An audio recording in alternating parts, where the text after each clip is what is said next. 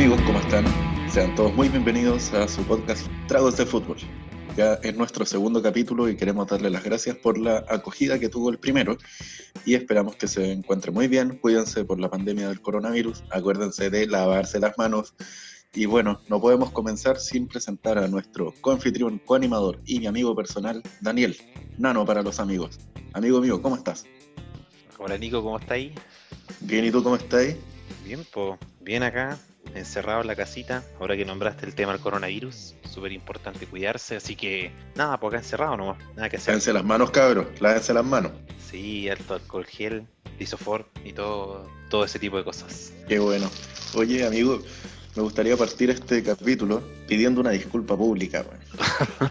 ¿Y por qué hoy? Por la calidad paupérrima del audio de nuestro capítulo piloto. Ojalá Ah. que de aquí en adelante tengamos una mejor calidad de sonido. Sí, o sea, ahí veo que invertiste ahí en el micrófono, ¿eh? Buena inversión. Sí, buenísima. Espero que, que tenga sus frutos. pues. Sí, igual va a ayudar bastante. Es que Sí, estábamos con manos libres nomás, pues ese- el primer capítulo se entiende, pues a poquitito vamos a ir a- ahí, entre comillas, profe- profesionalizando el, el tema. Claro, y cuando lleguemos a, a estar auspiciados por PC Factory ya vamos a tener mezcladoras y todo, así que para allá vamos. Esa es la idea, pues. esa es la idea, seguir avanzando. Claro, vamos creciendo de a poco. Oye, Nico, y pucha, esto se llama tragos de fútbol. Pues antes de comenzar a hablar ¿Sí? de lo que nos convoca, el fútbol, ¿qué trago estáis tomando? Mira, me serví una copita de vino. man. Ah, excelente, viejo. Sí, porque el día está, está helado, está como, está como con vinito más que una cerveza, man, Ah, ya me parece, me parece excelente. No, yo no puedo dejar de lado la cerveza, así que ¿no? voy a abrir una Kutzman Toroayo. Ya. Mira, pero estáis haciendo publicidad, hablando de cerveza, si no estamos nada en la pinta adecuada. po. Los amigos de la pinta adecuada. No sé si tienen un capítulo la Toroayo, ahí me, me pillaste. Sí, creo que sí. Pero igual me gustaría mencionar a nuestros amigos de, de el podcast La Pinta Adecuada para que los sigan en su Instagram y los escuchen. Ellos son Manuel y Carlitos. Se dedican a probar cervezas y a conversar de recuerdos y también de, de actualidad. Sí, Ellos nos cerveza. hicieron una mención. Exacto, así que le mandamos un saludo grande. E igual gracias por seguirnos también en las redes sociales y obviamente que, que nada, pues agradecidos de, de que nos hayan mencionado y veían bastante en capítulos. Nosotros recién estábamos empezando en esto de los podcasts, pero se agradece, se agradece la mención. Así que, Nico, un salud. Salud, amigos, y pasémoslo bien en este segundo capítulo. Sí, Me gustaría bien, también-. Me gustaría comentarle a la gente, ya que igual hemos tenido una buena cantidad de auditores, me gustaría comentarles que ya que estamos hablando de la pinta adecuada, que estamos en conversaciones con ellos para hacer un crossover. Ah, mira tú. Sí, ni Marvel se, se atrevería tanto. Sigo, vamos viendo cómo va avanzando los capítulos, la recepción de la gente y sería interesante esa propuesta. Sí, de hecho ya nos llegó una carta formal de ellos pidiendo hacer este crossover para la final de la Champions. Así sería que bastante interesante eso. vamos a mm, conversar con ellos y a ponernos de acuerdo. Podría Sí, salir algo súper entretenido. Sí, pues sería bueno, sería buena esa, esa experiencia ahí con los muchachos.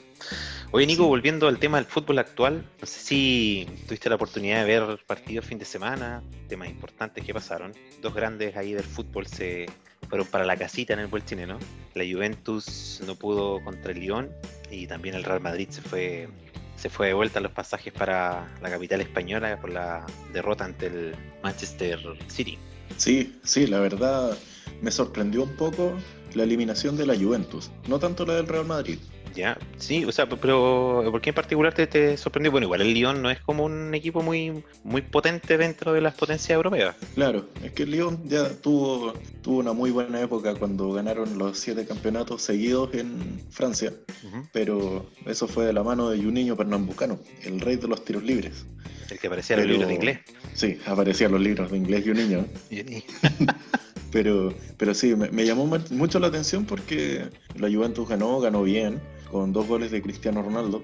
Sí, Pero bueno, el gol de visita en el partido Claro. anterior eh, había definido todo. Claro, no lo alcanzó con el gol de, de visitante, así que. Bueno, igual una serie de polémicas, por ejemplo, un, un penal bastante dudoso, a mi parecer, pero que Memphis ahí convierte de una forma pero magistral Alexis Sánchez en la final de la Copa América, pero un globito Así. de aquellos. A lo loco Abreu también. A lo loco Abreu, a lo loco Abreu ahí. Nervios de acero. Sí, nervios de acero totalmente, operadito los nervios.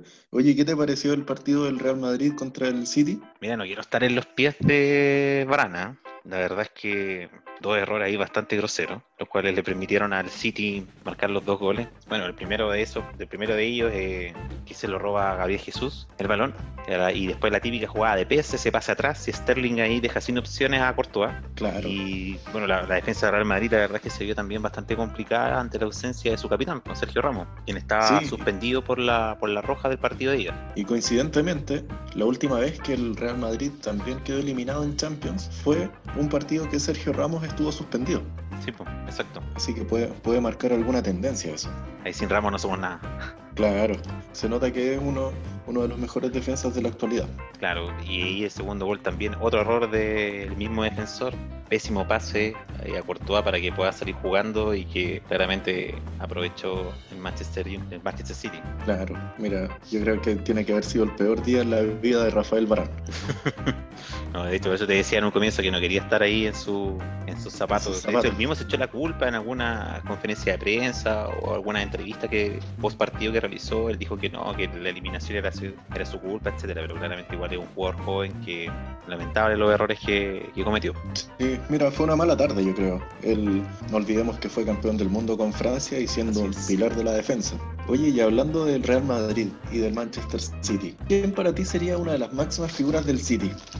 Para mí es un, un, hombre que durante esta pandemia también tuvo una faceta de gamer, tuvo varios streaming por ahí, donde tuvo harta aceptación y hartos seguidores. El gran sí, Muy, buena onda, muy entretenido sus transmisiones de, de, FIFA. El Kun, el Sergio, Sergio el Kun Agüero. Así es, no, Kun Agüero, espectacular jugador. Un goleador de área, un ¿no? Tremendo crack.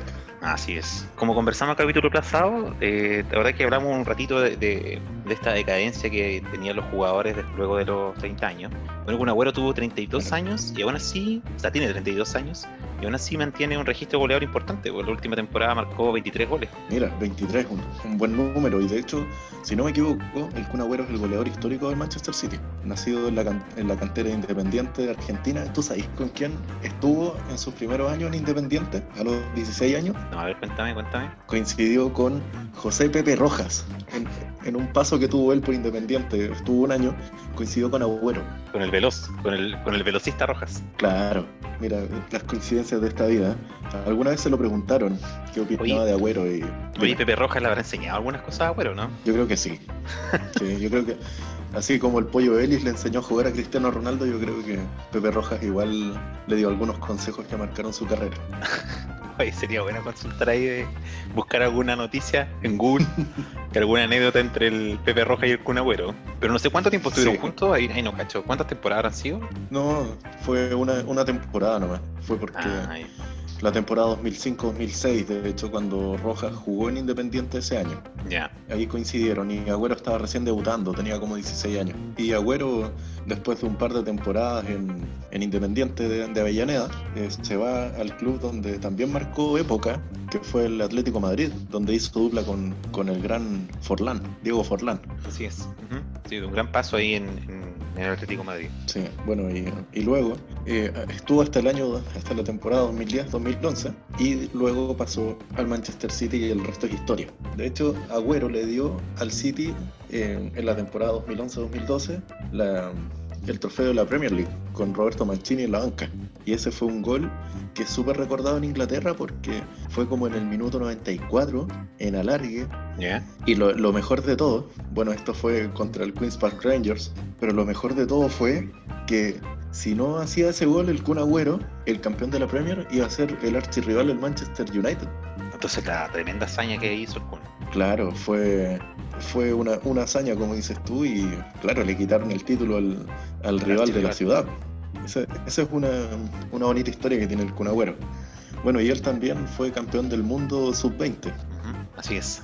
Mira, volviendo un poco al, comentario anterior del partido de, de la Juve, ¿Sí? bueno, aparte tú, bueno, tú comentabas de las grandes de los dos goles que hizo Cristiano Ronaldo, pero luego de este partido una serie de, rumores han salido en relación a la Juventus. Sí, por ejemplo, bueno, dime. Sí, por ejemplo, bueno, ha sido súper comentado como tú nombrabas y también el anuncio de la, bueno, ya un hecho, no un rumor, el anuncio del, de la, bueno, la salida del técnico, Mauricio Sarri, eh, por el gran Andrea Pirlo. Sí, de hecho, a Pirlo creo que hace una semana lo habían confirmado como DT de la, de la sub-23 de la Juventus. ¿Ya? Y iba a ser su primera eh, su primera incursión como DT de un equipo semiprofesional, por así decirlo, y luego, luego le dan el banco del, primer equipo directamente. De hecho, eso me llamó mucho la atención, porque él no tiene registros de entrenador anteriormente. No, bueno, de hecho está casi reciente retirado. Exacto.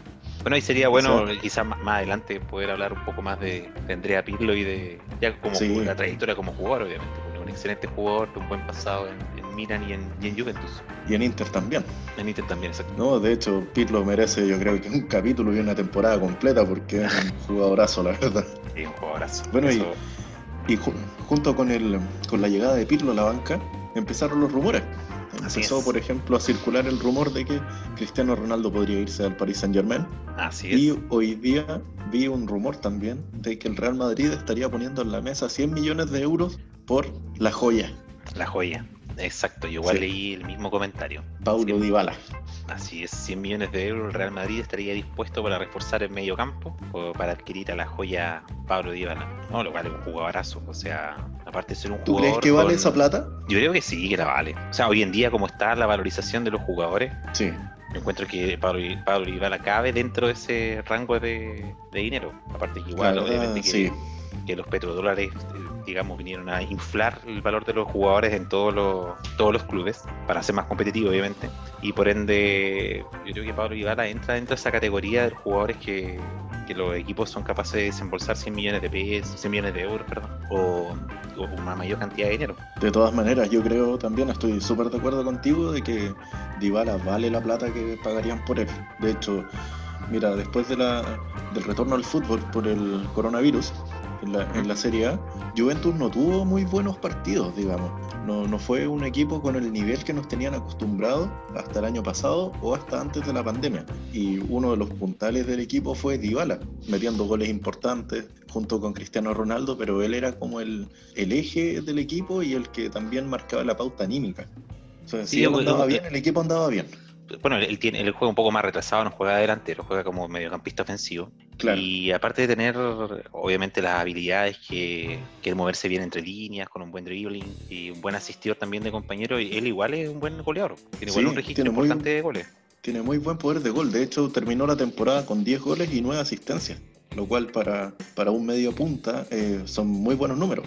Pero estuvo también lejos de su mejor temporada goleadora, que fue la 2017-2018, donde aportó con 22 goles. Ahí fue cuando, cuando realmente se destapó eh, Paulo. Se destapó la joya. Sí, bueno, como, te, como conversábamos, es un jugadorazo. Y Dybala tiene una, una anécdota. Eso mismo te iba a preguntar. Eso mismo te iba a preguntar si conocías alguna anécdota de, de, Pablo. Hay una, hay una pequeña historia de Pablo Dybala que lo, lo relaciona con Chile. ¿Ya? Sí, mira. Eh, antes de esto, antes de contártela, lo voy a dejar ahí pendiente, te voy a dejar en suspenso. ¿Ya? Dybala Dybala cuando llegó a la Juventus en el año en el año 2015 para la temporada 2015-2016 Dybala tomó la camiseta número 21 que la Juventus es una camiseta súper importante esta fue ocupada por Pirlo y antes había sido usada por Zidane. Entonces un peso histórico súper grande la herencia. Fue claro fue como el heredero el, el crack que llegaba como a, a tomar ese legado y estuvo a la altura. Y ahora empezó a ocupar la número 10. Así es. Pero, no, pero pudo haberse quedado eternamente con la 21 también. bueno, ahora te voy a contar. Ahora te, sí, pues la, historia, la historia central, la historia de la anécdota de, de, Pablo Ibala. Mira, Ibala pudo haber llegado a la U. y eso, Y no te lo digo porque sea de la U y no, efectivamente. La corta la U. Efectivamente, Dybala eh, estuvo en, la mira de la U cuando él jugaba en Instituto de Córdoba el año 2012. ¿Ya? Él estaba recién empezando en primera y, esto fue afirmado por el ex gerente que tenía la U en ese tiempo, que es Sabino Aguad. Y el agente de Dybala, como te decía, cuando él estaba en Instituto de Córdoba, que era un equipo de segunda división, le ofrecieron a la U por 800 mil dólares y la mitad del pase, o sea, para un equipo de segunda, digamos, igual era un precio bien elevado, pero también los jugadores argentinos son más caros. Bueno, y empezaron a verlo, barajar un poco la opción, pero justo, justo, justo empezó a bajar su nivel, dicen las malas lenguas. Bajó mucho su nivel y encontraron que era un jugador muy caro y no lo llevaron. Pero la relación de la U con el Instituto de Córdoba siguió existiendo, siguió en pie y en vez de Dybala se llevaron al entrenador Darío Franco. Bueno, todos sabemos el fracaso que fue Darío Franco no, y un excelente refuerzo se llegaron. Sí, un DT, pero tremendo a la altura de Bielsa. y, y, ahora se dan cuenta, dicen, mirando en, retrospectiva, mejor no hubiéramos traído a Dybala. La cuestión era al revés, nos llevamos a Dybala y no a Darío Franco. Lo hubieran vendido al precio. Ahí los, dirigentes de la U. Pésimo, ojo. Mira, sí, después de esta campaña en Instituto de Córdoba, él llegó justamente el año 2012 a Palermo y a jugar en la Serie B. sí. Hizo muy buenas temporadas, lo cual lo llevó a irse, como, como te contaba anteriormente, el año 2015 a la Juventus de Turín. Bueno, un gran caga, aparte es bien joven, así que tendremos de sabré, tendremos más noticias de Dybala, obviamente, por mucho tiempo más. Sí, tiene recién 27 años, así que tiene todavía mucho futuro por delante. Y mucho que entregar también al, fútbol. Así es. Oye, ¿y viste, viste el partido del Inter hoy día versus el Bayer Leverkusen? O oh, al final se me rompió el corazón, weón. sí, estuve a punto de llorar también. No, Alexis Sánchez, puta, otra vez, weón. Eh, bueno, esperemos que, no sea una lesión de gravedad. Decían que era casi una contractura nomás. Esperemos para que en un eventual final él pueda jugar. Sería ideal verlo ahí en la final jugar por el Inter. Oye, y continuando un poco con, esta dinámica que teníamos del capítulo del primer capítulo, de que quería contarte publicaciones que realizamos en Instagram, entre nuestro, bueno, y sí, obviamente síganos en arroba de fútbol. Aparecían, bueno, ya hablamos de Dybala, hablamos de Kun Agüero, y aparecía un tercer crack que también tiene relación tanto con el Inter de Milán como con el Real Madrid. Yo sé de quién estás hablando, amigo mío. Iván Luis. Exacto, estoy hablando del gran Iván Luis Zamorano Zamora. Y para eso te preparé una pequeña biografía de Iván Zamorano. Y vayamos comentando un poco en su trayectoria, algunas anécdotas. Sí, dale, dale, cuéntame la biografía, porque él, tengo entendido que tiene una biografía bien interesante. Iván Luis Zamorano Zamora nació un 18 de enero de 1967 en la ciudad de Santiago. Iván debutó con Cobresal el 28 de diciembre de 1985 en el empate 2 a 2 ante Unión La Calera. Debido a su poca experiencia, fue cedido a Cobrandino, actual Trasandino, equipo que milita en la primera B, anotando 27 goles en 29 partidos. Tras hacer buenas actuaciones, en 1986 vuelve a Cobresal, donde en 1987 gana Copa Chile y se convierte en el máximo goleador del equipo con 22 goles en 43 apariciones. Oye, desde, el momento ahí de su debut, buen promedio, muy buen promedio. Mostrando buena estadística. ¿eh? Sí, 22 goles, buena, buen número. En 1988 da el gran salto al fútbol europeo fichando por el Bolonia por la suma de 350 mil dólares. Zamorano nunca jugó en el cuadro italiano, ya que fue eh, cedido. No sabía. ¿Cómo? No, no sabía que lo había comprado el Bolonia, de hecho. Sí, lo compró el Bolonia, pero nunca jugó. Fue cedido al, al Saint Gallen de Suiza, donde fue ahí compañero del, de otro, de otro chileno con igual con un buen repertorio con una buena trayectoria, mejor dicho, de Hugo Rubio. El pájaro Rubio, bueno, tremendo delantero también. Quizás más adelante podríamos conversar también, podríamos tener una, un capítulo dedicado a Rubio. Sí, podríamos hablar de la, dinastía Rubio, que tuvo como, como cinco hijos y todos futbolistas, todos delanteros, unos con más éxito que otros, pero... Suerte que otros. Claro. Mira, las dos temporadas en el cuadro suizo anotó 37 goles eh, en 1990 dado el deseo del entrenador Vicente Cantatore, que es transferido a Sevilla, cuadro en el cual disputó 65 partidos, marcando un total de 23 goles. En el 92 da el gran salto de su carrera y es fichado por el Real Madrid, cuadro que pagó 3 millones y medio de euros. Con el cuadro de la capital española gana su primera Copa del Rey y la Supercopa de España. En esa temporada anota un total de 26 goles en 34 partidos.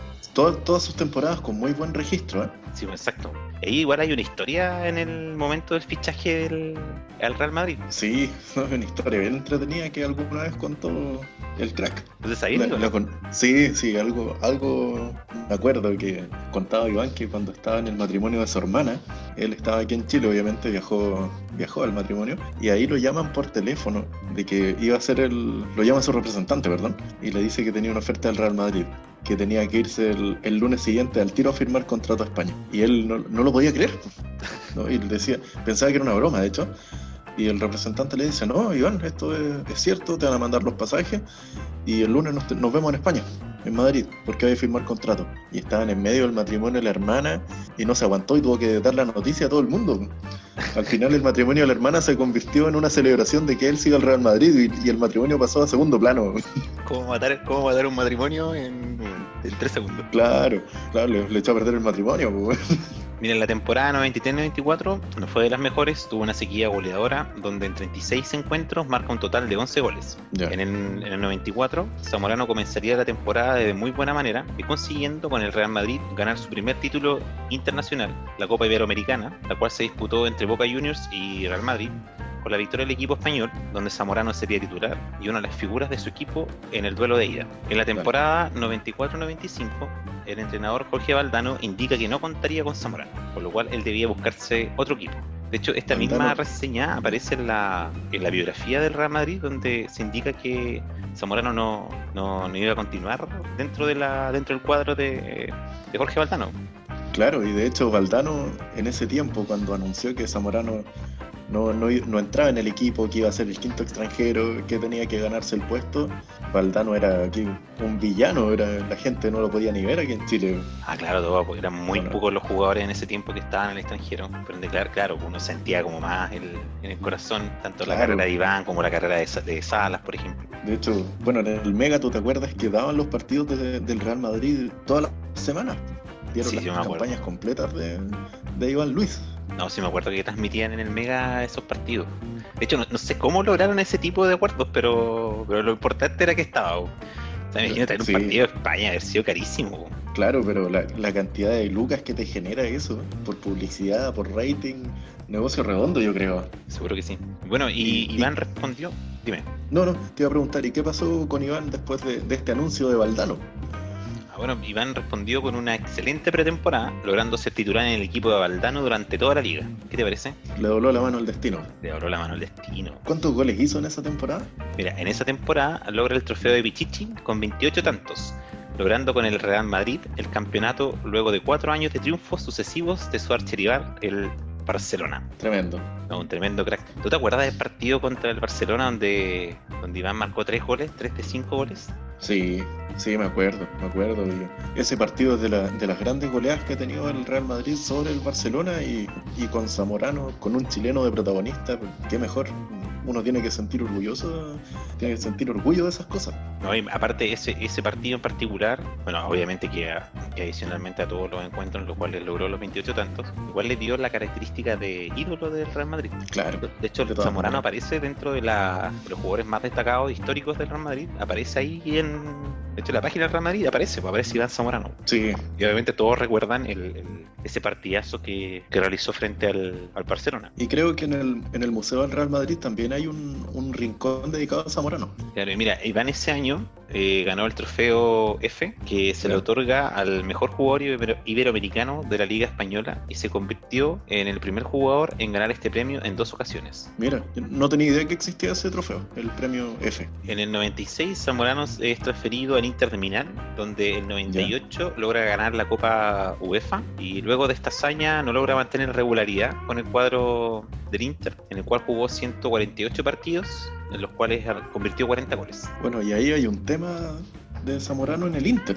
También es uno de los grandes delanteros y de los ídolos que tiene el equipo que ahora está Alexis. Y tú sabías que cuando llegó Ronaldo al Inter, eso fue como el año 99, eh, Zamorano le tuvo que entregar la camiseta, la 9. Claro. Porque, porque Ronaldo era, venía, había hecho temporadas muy buenas, pero todavía era un goleador joven Zamorano le entrega su camiseta a la 9, como pasándole el testimonio, pero él no quería dejar de jugar con la 9. Claro, exacto. Entonces hicieron una jugada, una jugada comercial con la dirigencia y con la marca que los vestía en ese momento, que era Umbro, y, tomó la camiseta 18 y le puso el más. Entonces quedó como el, quedó como el 1 más 8, el, el otro 9.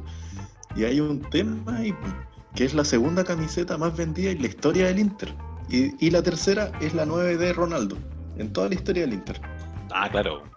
¿Y la primera? ¿Cuál es la primera? Te maté con el, La del Pupi Zanetti. Ah, No, la del Pupi Zanetti, ya. Bueno, un histórico. ¿no? eterno, capitán del, del El Inter. capitano, Y el capitano, diría Vito de Palma. Vito de Palma. Bueno, como te Así comentaba, ¿Ya? bueno, igual logró, igual, bueno, igual jugó 148 partidos, pero igual tuvo un, un número importante de goles, 40, 40 goles dentro del, del Inter de Milán. Y goles importantes como el del, de la UEFA. Claro, no deja de ser 40 goles, buen número también. En el 2001 llega a la América de México, donde en 2002 gana el torneo de verano. En el 2003 vuelve a Chile a vestir la camiseta de Colo Colo. Eh, y es importante porque debido a la crisis financiera que tenía el club, él decide jugar sin cobrarle esa temporada. Claro, llegó a jugar gratis. Me acuerdo, me acuerdo súper bien porque él igual quería como cumplir su sueño y el sueño de su papá que en paz descanse. Él, de hecho, su papá falleció muy joven, cuando él tenía 13 años. Entonces se acordaba cuando iban a ver al Colo Colo, por ejemplo, al estadio. Y eso era uno de los, como tú bien, bien nombras, que ahí quería cumplir el sueño que, que tenía su padre. Ver a su hijo ser campeón con, con el Colo Colo. Pero ahí lograron ser campeones con Colo Colo, ¿no? No, esa vez lo, lo expulsaron y no. En la final, creo, en la final fue expulsado y tuvo, un- tuvo- no me acuerdo la cantidad de fechas, pero fueron estas fechas importantes que estuvo suspendido por una agresión al árbitro. Hay una Sí. polémica más o menos. Entonces, finalmente, bueno, y esa misma suspensión hizo que eh, se acortara su carrera futbolística. Yo me, acuerdo súper bien de ese, de ese partido que agredió al árbitro y le dieron, no me acuerdo si fueron 15 o 16 fechas de suspensión. Y él- era, un, era un torneo completo casi. Recordando que mm, en ese tiempo se jugaban los famosos campeonatos cortos con playoff. Entonces, era perderse un, un torneo completo y en realidad si iba a estar suspendido, mejor, mejor colgado la- los zapatos. Pero a pesar de, esa, de ese traspié, la carrera de Zamorano fue brillante. Goleador de raza, como le decían. Claro, el helicóptero. El helicóptero. De hecho, en una entrevista, ahora me acordé que dijiste el helicóptero. En una ¿Ya? entrevista de Zinedine Zidane, bueno, le preguntaron por una serie de jugadores que él, que él admiraba o que él veía como, como referentes en ciertas habilidades. Y le preguntaron en el cabezazo. Y dijo, Iván Zamorano, el helicóptero. Él, él decía que la, la facilidad que tenía Zamorano era que, bueno, aparte de eso, saltaba muy alto. De ¿Ya? hecho, hay una estadística que indica que después de Cristiano Ronaldo, venía él en los grandes saltadores de. los grandes cabeceadores, por así decirlo. Y Claro. él aparte se desplazaba en el aire. Entonces, claramente la gente pensaba que, o como él, como él saltaba con bastante impulso, eh, se veía como que si estuviese un tiempo más que el resto de las personas en, en el aire para cabecear. po. Sí, de hecho creo que esa misma estadística que mencionas con Cristiano Ronaldo los compara justamente. Claro, Y creo que Zamorano salta más que Cristiano Ronaldo en el, digamos, comprendiendo el salto como la distancia que está separado los pies desde el suelo. claro, exacto. ¿Por qué? Porque Cristiano Ronaldo, al ser más alto, puede saltar un poco menos, pero va a alcanzar una mayor altura. Pero tenía un poder de salto súper, súper eh, fuera de lo común, de hecho. Era, estaba siempre bien ubicado, eh, cabeceaba muy bien. De hecho, un cabezazo de Zamorano era, era gol casi seguro. Como tenía un zapato en la cabeza, si era demasiado potente el cabezazo, al momento de desviar la trayectoria del balón, era demasiado fuerte. Si, si hubiera podido patear penales con la cabeza, lo hacía. De hecho, volviendo a la estadística, el tema del salto de Zamorano, Zamorano podía saltar de 74 o 75 centímetros en entrenamientos, pero el salto de Ronaldo, bueno, dice acá que es doblemente superior, pero tiene relación con la estatura. po. O sea, Zamorano medía 1,78 como bien nombrabas tú, pero Cristiano medía, mide 1,87, po, ¿cachai? Claro. Entonces Zamorano golpeaba, la, golpeaba el balón a 2 metros con 50 centímetros de altura y ese cabezazo en el cual se compara a Cristiano, él llegó a los 2.56 metros. Entonces, claro, llegó más alto que Zamorano, pero si vemos la proporción, o sea, la, si, Pero- si sacamos también la variable, o si incluimos, mejor dicho, la variable de la, de la estatura, Zamorano saltaba más, o sus pies se despegaban más del suelo que lo que sí lograba Cristiano Ronaldo. Justamente, y eso también es un mérito grande. Podemos recordar todos los goles que hizo por la selección en la dupla Sasá con Marcelo Salas, y también eh, fue el capitán de la selección que logró la medalla de bronce en los Juegos Olímpicos de Sydney el año Así 2000, es, así es. donde aportó con seis goles en cinco partidos, también una buena estadística. Un goleador, pero innato. Claro. Y ese, ese, mm, ese equipo más encima entrenado por el gran Don Nelson Bonifacio Acosta López. El pelado Costa. el buen El chileno. pelado Costa. Para los amigos, el pelado Costa. Para los amigos. También es- merece temporada completa el pelado Costa. Oye, mira, en el total de su carrera, Zamorano jugó ¿Ya? 664 partidos y anotó 348 goles. 27 en Cobrandino, 22 en Cobresal, 37 en Saint Gallen, o Galen, bueno, no sé ahí cómo se pronuncia. 23 en el Sevilla, 101 en el Real Madrid, 37 en Inter de Milán, 38 en América de México y 8 en Colo Colo. Y bueno, y sumando también lo de la selección chilena, que son 34 en la selección y 6 en la selección olímpica. Tremendo Esos son los goles en primera división, pues, realmente. Claro, no, pero tremendos números, un goleador de raza, como, como les dicen, y uno de los grandes de la historia del fútbol chileno, uno de los más grandes, un, un ídolo donde fue, bueno, y aprendió varios idiomas también, Bueno, sí, es una de, las de sus habilidades. Un políglota. claro, hablaba, hablaba argentino, español, mexicano y chileno, ¿no? Un, un grande por, por donde por donde veamos su carrera fue brillante. Mira, y adicionalmente posee el récord de ser el jugador en hacer más goles en una edición de las clasificatorias de la Conmebol con 12 tantos rumbo a Francia 98. Y todavía ese récord está vigente. Claro, Claro, después, después el otro goleador que tuvimos y tuvo que pasar mucho tiempo fue el Chupete con 10 goles en las eliminatorias de Sudáfrica 2010. ujú, así es. No, oye, ¿y tú sabes? Hay otra, hay otra cosa que te puedo contar de Zamorano. Dale, cuente, cuente. Eh, tiene, tiene que ver con otro chileno, uno de los técnicos más exitosos de la historia de Chile, que también pasó por Real Madrid. ¿Quieres saber de quién estoy hablando? Así es, de don Manuel Pellegrini. Exactamente, Don Manuel Pellegrini. Tienen ellos un enfrentamiento en el fútbol chileno y, Pellegrini lo, lo recuerda en una entrevista donde dice que cuando él era defensa en la Universidad de Chile y Zamorano, en ese tiempo un desconocido delantero de Cobre Andino, se jugó un partido de Copa Chile entre ambos clubes. Y Pellegrini siempre tuvo una, como una premisa de que si un jugador más chico que él eh, lo superaba, él ya se iba a retirar o iba a pensar en el retiro. Entonces Pellegrini en ese tiempo ya tenía 35 años, eh, estaba en los últimos años de su carrera en la U como jugador, y aparte que tenía su carrera universitaria también, Claro, pues. El ingeniero. Ingeniero de la, de Exacto. la Cato, ¿no? ingeniero de la Católica, justamente. Y cuenta Pellegrini que está en un, en un balón dividido cuando siente que, que un cabro chico llega y le gana el cabezazo y más encima fue gol.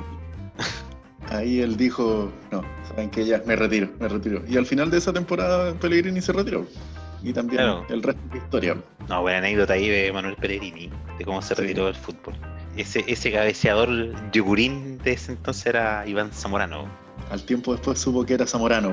Yo creo que si, si hubiera sabido, la, si hubiera tenido una, una, una bolita de cristal y hubiera visto la carrera de Iván, hubiera jugado un par de temporadas más para, para enfrentarlo igual. No, es seguro, pues seguro que hubiese motivado un poco más la carrera y hubiese quedado un poquitito más para otros también, no solamente Iván, sino que el, el caso de otros nuevos jugadores que vayan, vayan apareciendo. Claro, de todas maneras. Y Nico, ¿y tienes alguna anécdota como para cerrar? Como la, la- la que te mandaste eh, la- el capítulo pasado de Cristiano Ronaldo fue muy buena, encontré yo. sí, mira, no sé si está al nivel de la, de la del capítulo anterior, de la semana pasada, pero mira, hay una anécdota muy, muy buena que la cuenta el futbolista Fernando Vergara. El ex futbolista Fernando Vergara, Sí, sí. también gran delantero chileno que tuvo pasos por Colo Colo también. Fernando Vergara era apodado el Bambam de los pobres. ¿Cómo es? Era el zamorano de los pobres. ¿Por wea. qué? Porque la gente los encontraba parecidos en, en la pinta, en el físico, la forma de jugar. También Fernando Vergara era un gran cabeceador. Los dos jugaron en Colo Colo, entonces él, él era el, el zamorano de los pobres. Pero pasó, pasó algo. Un día Zamorano invitó, invitó a Fernando Vergara a almorzar a la casa Ya. a comer una de, las una de las cazuelas famosas de la señora Alicia y le dice, él le dice, pasa por aquí, Bam Bam de los pobres. Y la, bueno. la mamá, y la mamá retó a Zamorano, le dijo cómo le decía así al cabro, pues, weón. No, ya para. ya bueno, con esta anécdota cerramos el capítulo de hoy del gran Iván Zamorano. Hablamos también de Dybala, de Kun Agüero. Así que espero que les haya gustado este capítulo, chiquillos. Síganos en nuestras redes sociales, en Instagram, Bueno, en Instagram nomás tenemos, pues. Sí, no, es la red social que tenemos, pero síganos, síganos, arroba sí, Tragos de. Fútbol. Estén atentos de las noticias, igual estamos subiendo encuestas, poquitito. Somos medio yugurín en este tema de las redes sociales, pero ahí estamos tratando poner el empeño. ¿verdad? Uno, uno sabe subir una foto nomás, pero ya estamos aprendiendo a, a poner encuestas, a, a poner preguntas. Entonces, estamos aprendiendo y, y está entretenido este, este tema. ¿eh? Me está gustando. Y bueno, lo dejamos también con la canción aquí de Pam Bam Caído del Cielo. Así que nos vemos en un próximo capítulo, esperemos sacarlo pronto. Y ojalá nos sigan y apretan ahí esta reproducción para que también nos sigan escuchando. Claro. Les damos las gracias, chicos, por, por escucharnos y nos estamos viendo en un próximo capítulo. Un abrazo. Así es, un abrazo. Chau, chau.